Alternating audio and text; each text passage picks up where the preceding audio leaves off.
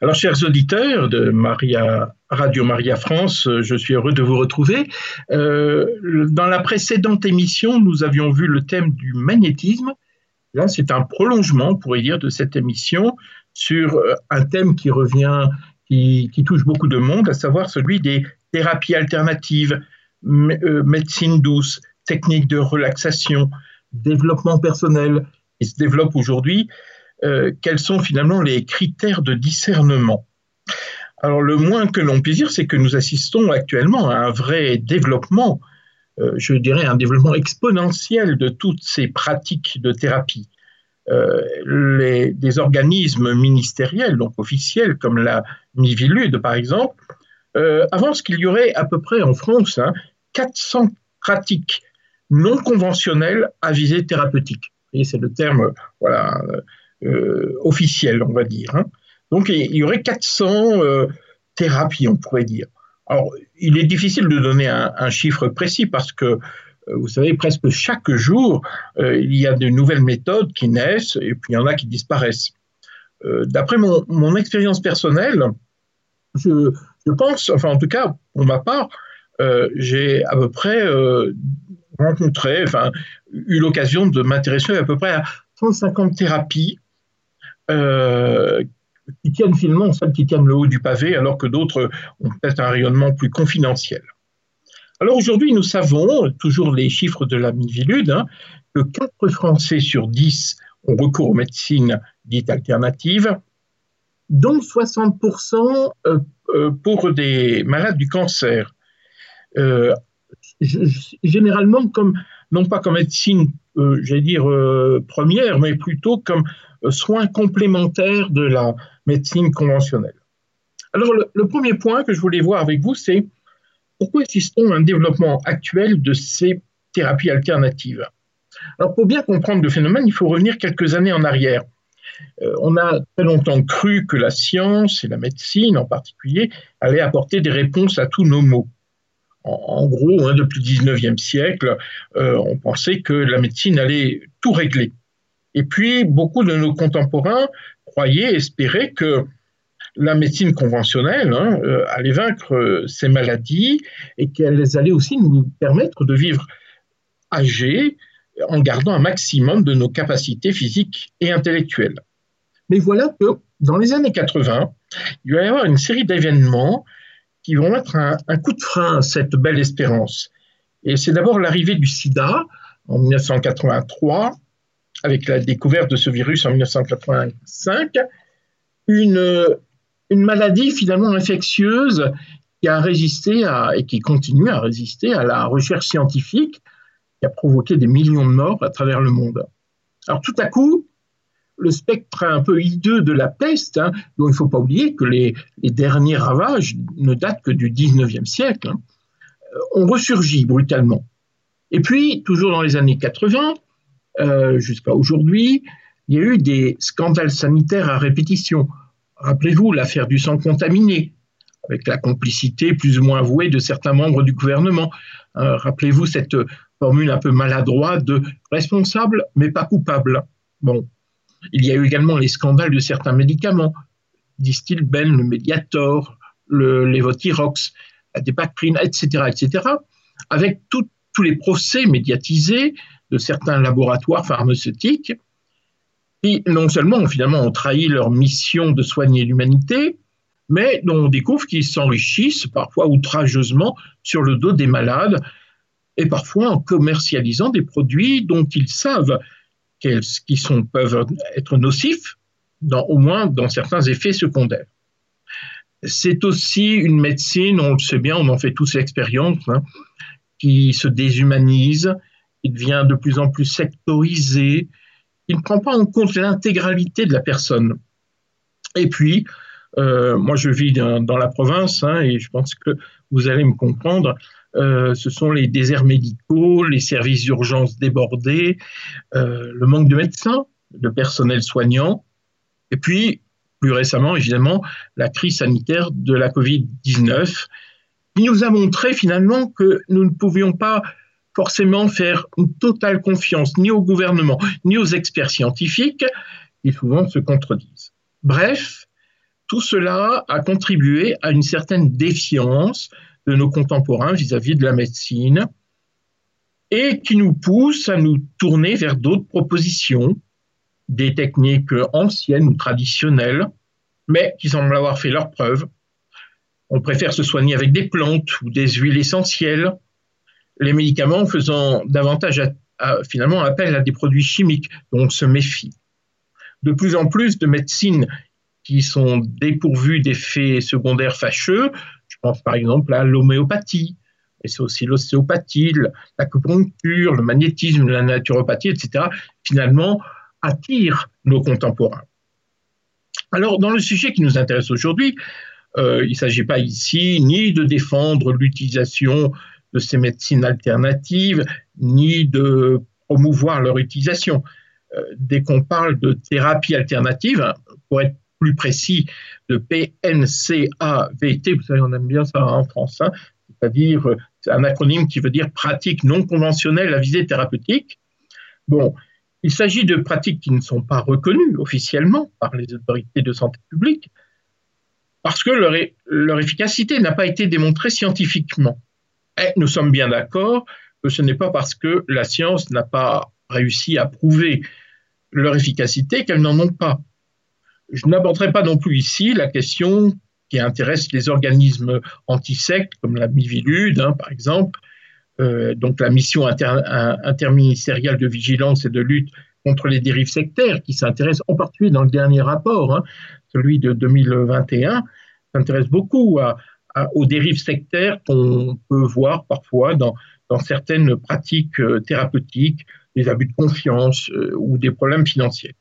Donc, ce qui nous intéresse ici, comme dans un programme d'une radio catholique, hein, c'est de savoir si, finalement, dans certaines méthodes, est-ce qu'elles reposent sur des principes qui sont euh, soit magiques ou alors inspirés de principes spirituels qui seraient contraires à la foi chrétienne.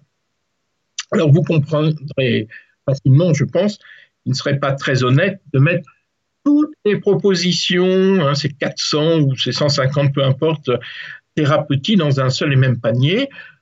évidemment, parmi toutes ces pratiques, il faut distinguer celles qui relèvent, si vous voulez, d'une utilisation de, propriétés qui sont relatives, je ne sais pas, par exemple, à certaines plantes ou à des phénomènes naturels.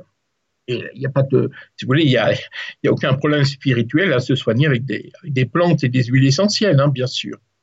Ou encore des techniques fondées sur des expérimentations qui viennent de nos ancêtres. Vous savez, ce qu'on appelait autrefois les, les remèdes de grand-mère ou les anciens traitements ou celles qui reposent, et, il faut les distinguer, je pense, de celles qui reposent sur des principes plus douteux, sur des incantations, sur des rituels, sur des prières secrètes, sur des principes inspirés de religions païennes, sur des pratiques qui peuvent induire un effet de transe, par exemple.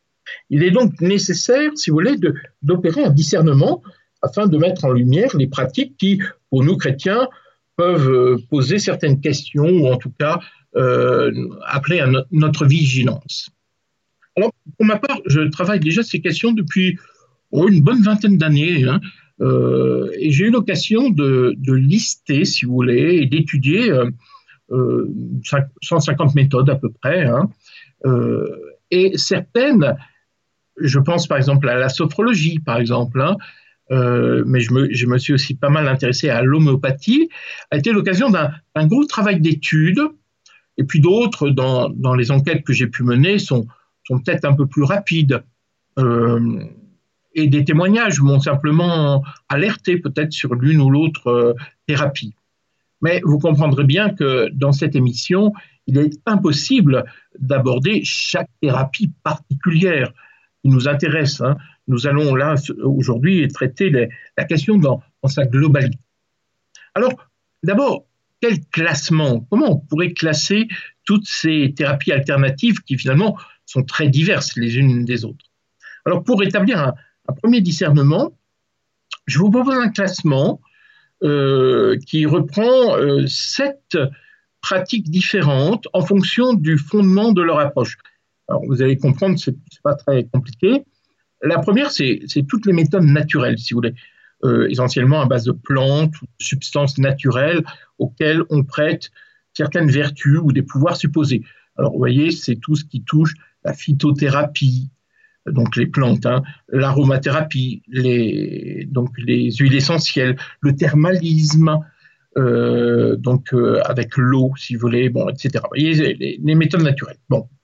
La deuxième, ce, ce, sont les pratiques dites hygiénistes.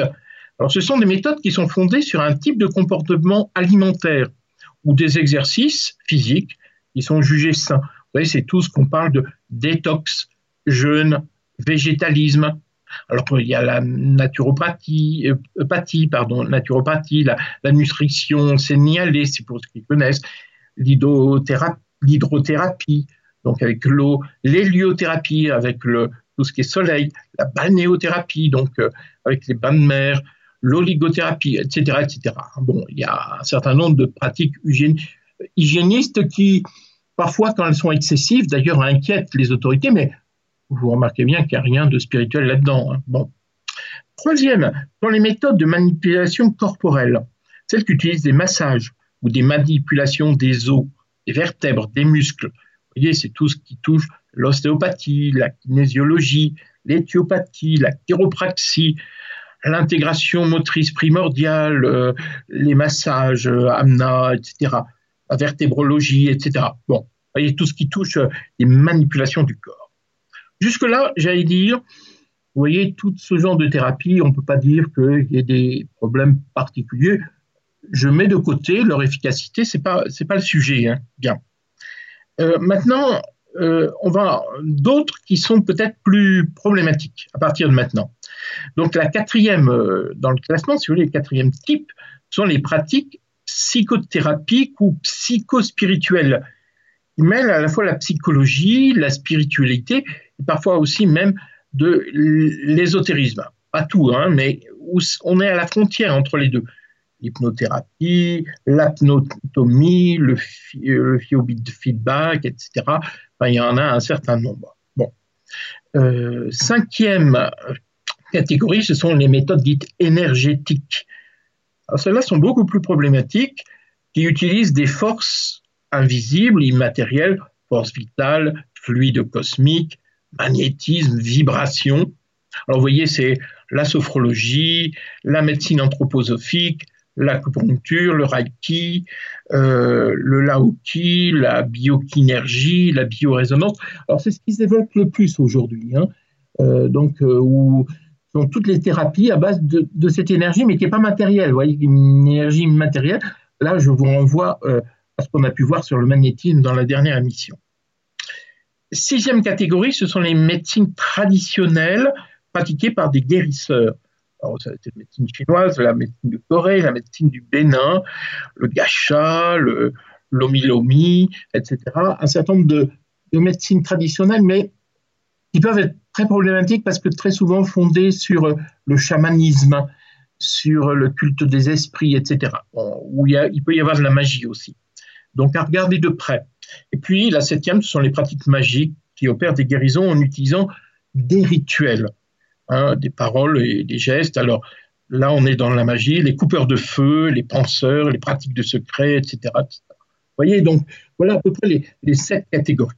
Alors, toutes ces pratiques qui sont classées comme naturelles, pratiques hygiénistes, manipulation corporelle, euh, n'ont pas forcément, euh, il n'y a pas forcément, si vous voulez, d'un point de vue spirituel, mise en garde particulière. Hein. Bon, sauf sur le plan éthique. Hein, mais ça, c'est une autre question. Enfin, il y, a des, bon, il y a des choses sur lesquelles il faut regarder d'un peu de près. Mais il faut aussi veiller, et c'est très courant, que certaines méthodes qui ne posent pas de problème, pense euh, l'ostéopathie par exemple, si vous voulez, hein, euh, ou la naturopathie, finalement, peuvent finalement, euh, le praticien utilise une autre méthode, mais sans le dire, mêle certaines techniques certaines techniques magiques. Alors pour la plupart de, ces pratiques, euh, eh bien, il faut être un peu attentif qu'il n'y ait pas, parce qu'elles ont une certaine efficacité, mais elles ne sont pas forcément anodines sur le plan spirituel. En revanche, les méthodes qu'il faut regarder vraiment de près, ce sont les médecines traditionnelles, africaines et asiatiques euh, essentiellement, fondées, comme je vous l'ai dit, sur du chamanisme et parfois de la magie, et les méthodes énergétiques qui repose sur des forces, des vibrations dont l'origine n'est pas très claire. ainsi que les méthodes psychothérapeutiques qui peuvent reprendre des principes ésotériques et aussi parfois provoquer des états de transe. Bon, bien entendu, tout ce qui révèle de la magie, à savoir ce qui révèle d'un rituel secret ou d'un pouvoir par euh, initiation, évidemment euh, particulièrement nocives. Et là, je vous invite vraiment à être prudent à Alors, vous comprendrez qu'il est impossible d'analyser euh, dans cette émission bon, toutes ces pratiques et dans d'autres, je, me proposerai, si vous voulez, quelque chose de plus ciblé, euh, en particulier sur l'homéopathie, la sophrologie, le reiki. Je reviendrai parce que c'est peut-être ce qui euh, aujourd'hui nous intéresse le plus, mais euh, là, il faut vraiment une émission pour chacune d'elles. Aujourd'hui, je vais simplement vous contenter de vous donner quelques principes qui peuvent vous aider à faire un discernement vous-même.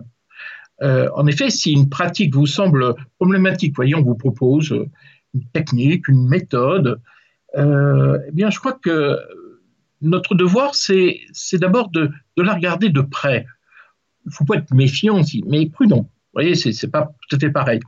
Et il ne faut pas hésiter à approfondir et à regarder, euh, à affiner vos recherches. Hein. vous savez, grâce à Internet, on peut déjà avoir pas mal d'informations si on va sur les sites, demander des conseils. Alors, non pas sur l'efficacité, parce que là encore, ça peut être trompeur. Je vais vous en parler dans quelques instants mais sur les raisons qui font que cette pratique est efficace. Ça marche? Et comment se fait-il que ça marche alors que la science nous dit que bah, euh, ce ne sont pas des principes euh, scientifiques Alors qu'est-ce qui fait fonctionner? Et puis pour terminer, euh, je vous proposerai quelques critères assez concrets, hein, les questions qu'il faut se poser avant d'adopter sur l'une ou l'autre technique.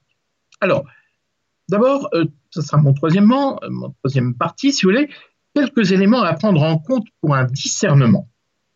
Alors, voilà quels sont les, selon moi, hein, voyons quelques éléments à prendre en compte euh, pour, euh, avant d'aborder ces questions-là. Alors, la première, c'est l'efficacité et la démonstration scientifique, si vous voulez.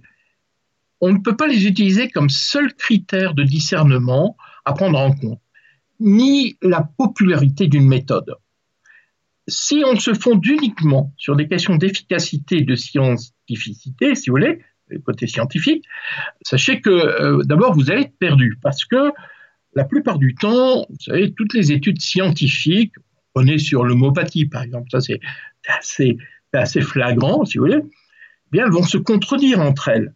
Et puis souvent elles dépendent en grande partie de ceux qui euh, dirigent ces, ces analyses. Hein, j'ai pu constater, en tout cas euh, maintes fois, qu'une étude favorable à telle ou telle méthode était financée finalement par des organismes ou des laboratoires, par exemple, qui travaillent précisément pour ces thérapies. Vous voyez, ce n'est pas très objectif. Les études indépendantes, vous savez que ça coûte très très cher, hein, ne sont finalement pas souvent menées, même quasiment jamais, pour vérifier qu'une pratique est souvent jugée euh, parce que euh, ne va pas mettre de l'argent sur vous voyez, une méthode que certains scientifiques considèrent comme farfelue, par exemple, hein, ou peu efficace.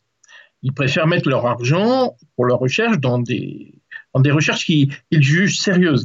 Alors, faites attention, ne prenez pas comme argument en faveur d'une pratique, si vous voulez, les études scientifiques qui sont souvent partielles et partielles. Et puis, le critère de l'efficacité peut être un piège. Parce que ce n'est pas parce que ça marche que c'est bon. Euh, nous, comme croyants, contrairement aux scientistes hein, qui, sont rationalistes et qui, voilà, qui ne croient qu'à la science, si vous voulez, hein, nous savons qu'il y a des puissances qui peuvent être à l'œuvre. Euh, c'est toutes des puissances magiques. Hein. La Bible, l'Église nous le disent et ça a une certaine efficacité. On peut plus le constater à titre personnel. Oui, la magie fonctionne. Et nous l'avons vu dans d'autres émissions, je ne vais pas revenir sur ce point, il y a des forces dites préternaturelles, donc c'est celles du monde invisible, qui finalement ont un impact sur le monde matériel. Mais euh, quand il y a des guérisons, par exemple, permises par des, démons, on va dire les choses simplement, hein, ben forcément, euh, c'est souvent des fausses guérisons autant les miracles divins ou ceux qui sont permis par Dieu, c'est du clair et du net, mais vous savez, euh, souvent, quand on passe dans, des, des principes, avec des, méthodes, si vous voulez, qui reposent sur des principes magiques, finalement, euh, vous, vous, avez surtout un, on appelle un déplacement du symptôme. C'est-à-dire, vous avez mal au dos, hein, vous allez voir quelqu'un qui va vous soigner le dos, ça va aller mieux, mais votre problème est simplement déplacé dans un autre type de souffrance, un autre type physique ou alors psychologique, une dépression, ou alors un problème spirituel. Les théologiens appellent ça le déplacement du symptôme. Bon. Et puis, la bonne réputation d'une méthode n'est pas toujours signe donc qu'elle soit bonne. Ce n'est pas parce que votre voisine ou un ami vous dit du bien de telle ou telle pratique qu'elle sera bonne pour vous et qu'elle ne repose pas sur des principes problématiques. Ce n'est pas parce que la personne qui vous vante la qualité de la pratique qu'elle utilise elle-même, je sais pas, une chrétienne, euh, qu'elle pratique, euh, ou même que c'est un prêtre, hein, je, vous le dis franchement, que vous pouvez l'adopter les yeux fermés. Il faut aller un peu plus loin. Deuxième euh, élément à prendre en compte pour un discernement, c'est la reconnaissance aussi des éléments positifs, parce que faut pas, je vous ai dit, la prudence ne veut pas dire la méfiance. Euh, c'est un peu à contrario de tout ce que je viens de vous dire, de savoir reconnaître aussi les points positifs de certaines pratiques, euh, même lorsque certaines analyses ne sont pas favorables à telle ou telle thérapie. Euh, de plus, cela ne signifie pas que la médecine conventionnelle, elle, elle n'a pas de défaut. On sait bien que les recherches de méthodes complémentaires euh, bah, finalement, sont légitimes. il ne s'agit pas d'opposer la médecine scientifique à la médecine à la aux médecines douces. L'aspect le plus positif, je pense, des médecines alternatives, c'est qu'elles elles ont la volonté de mettre le patient au centre du processus de guérison. Le patient est vu dans toutes les composantes de sa vie. Et cette perspective, vous savez qu'on appelle holistique, hein, dire le, tout, si vous voulez, c'est bonne à condition de ne pas tomber dans l'idéologie ésotérisme du holisme que le New Age en particulier a beaucoup repris, qui affirme que nous sommes un grand tout, que nous faisons qu'un avec les organismes vivants, avec les plantes et les animaux, que la Terre est un grand organisme vivant, que notre corps est le reflet en plus petit de l'univers entier, que les planètes sont en correspondance avec certains de nos organes, hein, bon, etc. Ah, vous voyez, hein, on entend ça souvent. Ah, là, nous sommes dans la pensée magique. Donc la pensée holistique, euh, prônée par les thérapies alternatives, est bonne quand elle considère que l'être humain doit être vu dans sa globalité. Corps, son esprit et son âme. Mais attention que cette pensée reste dans une juste anthropologie. Euh, d'autre part, dans les points positifs des médecines douces, les prescriptions excessives de médicaments, et parfois on prescrit beaucoup trop d'antibiotiques, eh bien, ça peut être réduit grâce à l'apport des thérapies complémentaires. Donc, en résumé, si certaines méthodes peuvent être contestées ou mises en question, il faut savoir aussi mettre en lumière les aspects positifs quand ils existent.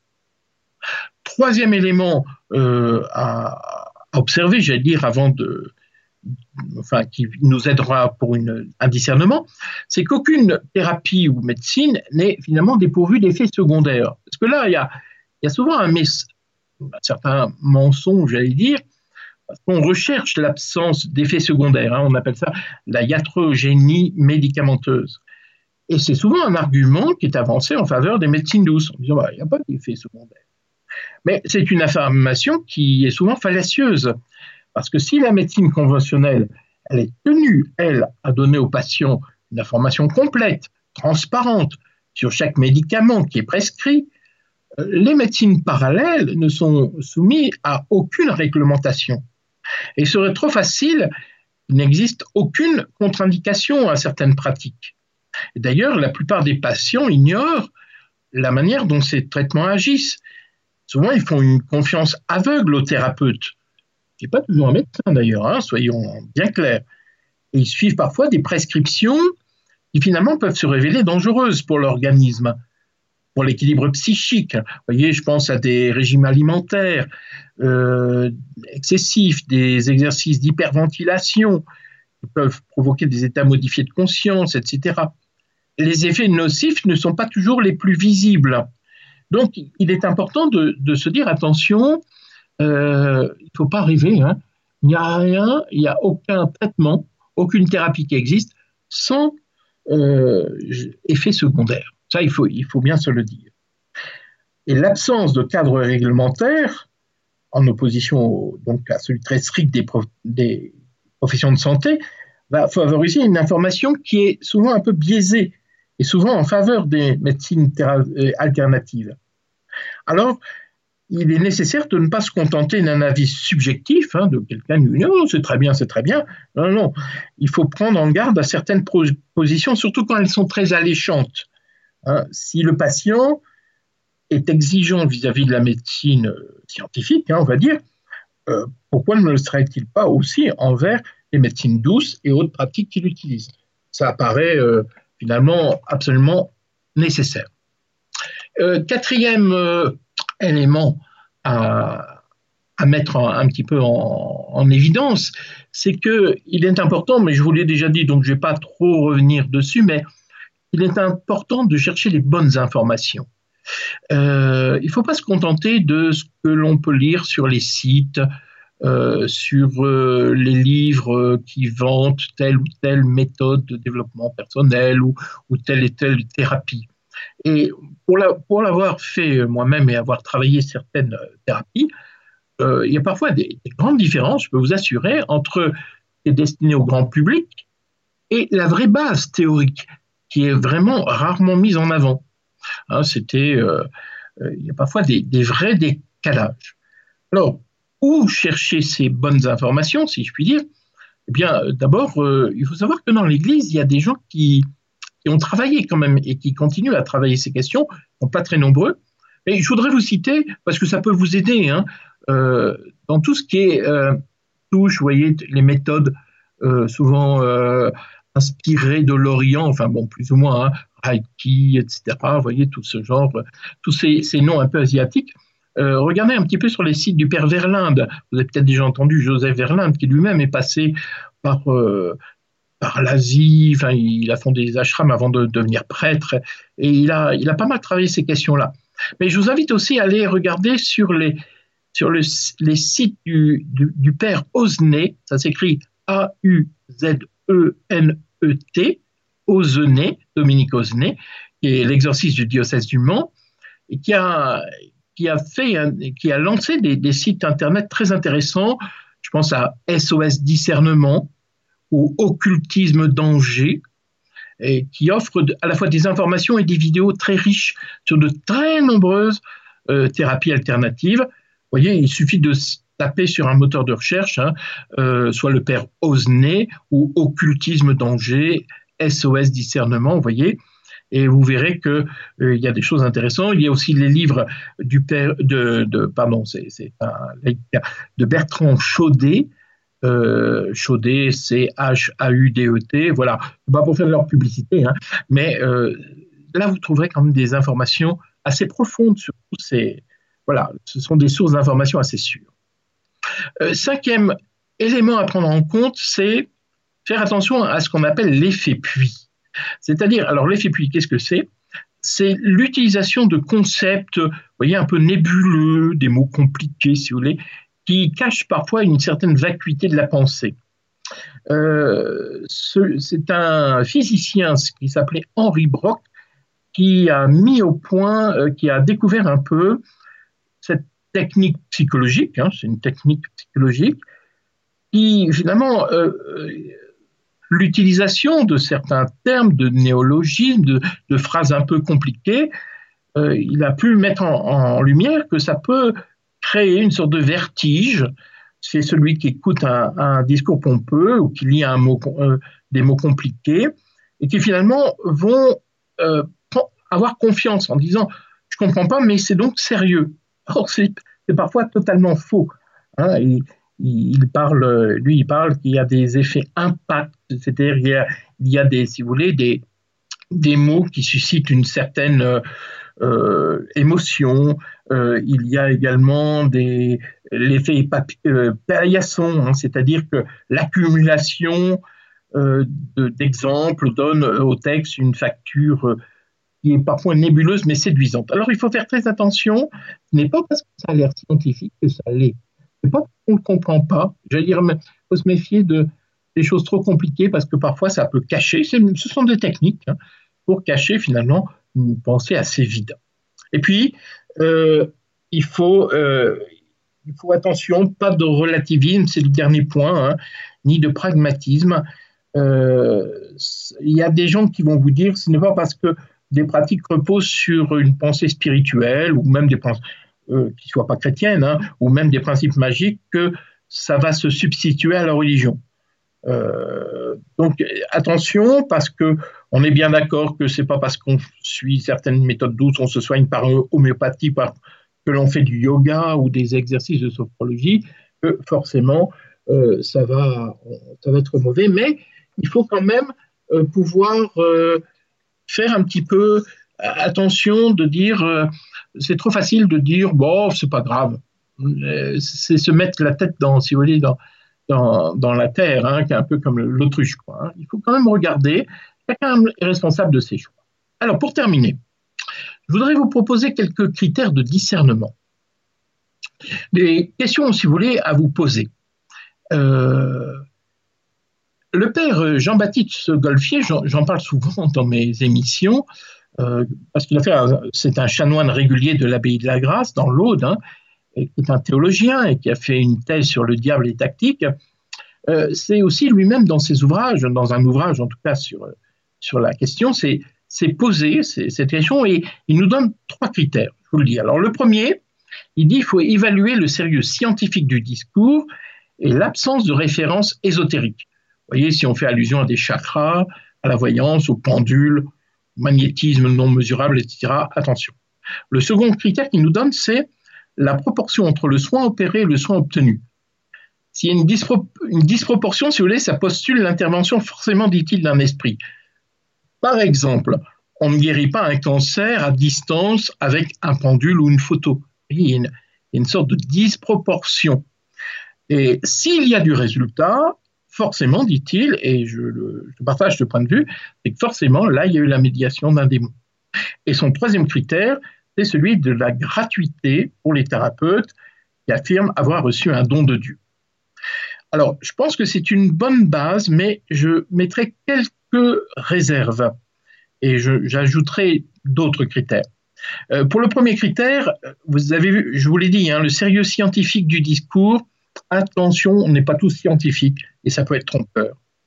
Euh, vous voyez, à titre d'exemple, la sophrologie, euh, semble s'appuyer sur un, langage scientifique, hein, apparemment savant, profond.